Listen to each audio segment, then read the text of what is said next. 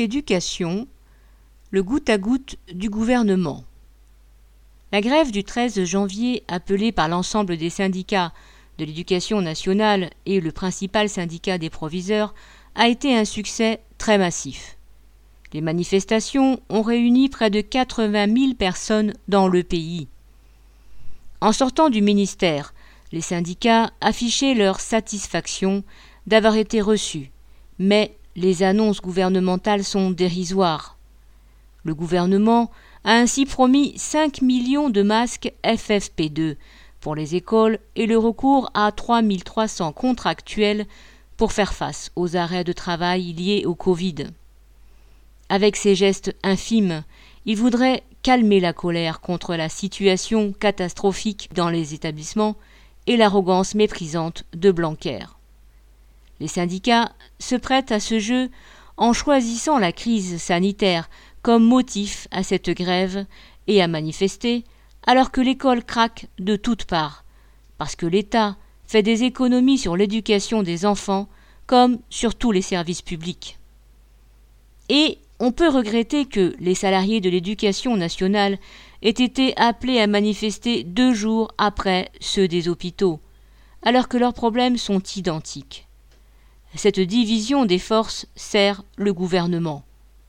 En effet, dans l'éducation comme dans les hôpitaux, il faudrait embaucher massivement des enseignants titulaires, des surveillants, du personnel d'entretien et de ménage, des assistants sociaux et des infirmières.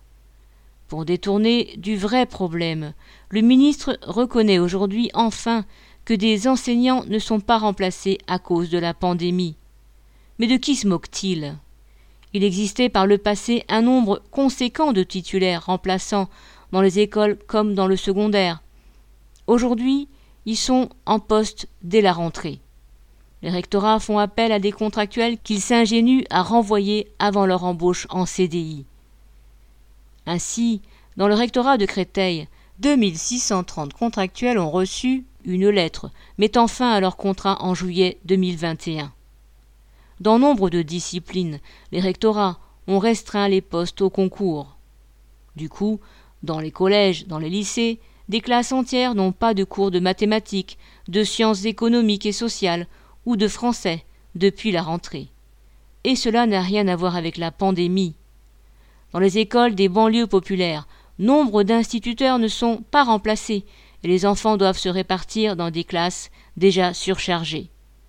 D'après une étude de la Fédération des parents d'élèves FCPE, un élève de Seine-Saint-Denis perd en moyenne une année d'études du fait des absences non remplacées. Alors, le recours à 3300 contractuels, qui seront aussitôt mis en fin de contrat une fois la vague Omicron passée, n'est que du saupoudrage et ne résoudra rien. À ce manque de moyens humains s'ajoute dans bien des établissements le délabrement des locaux.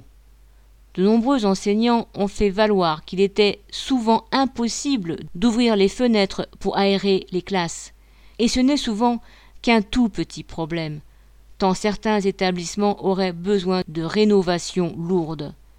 Alors, le mécontentement des salariés de l'éducation nationale est profond. Les syndicats l'ont d'ailleurs senti, qui ont appelé à une nouvelle journée de grève jeudi 20 janvier, et surtout appelle à se mettre en grève avec l'ensemble des salariés le 27 janvier.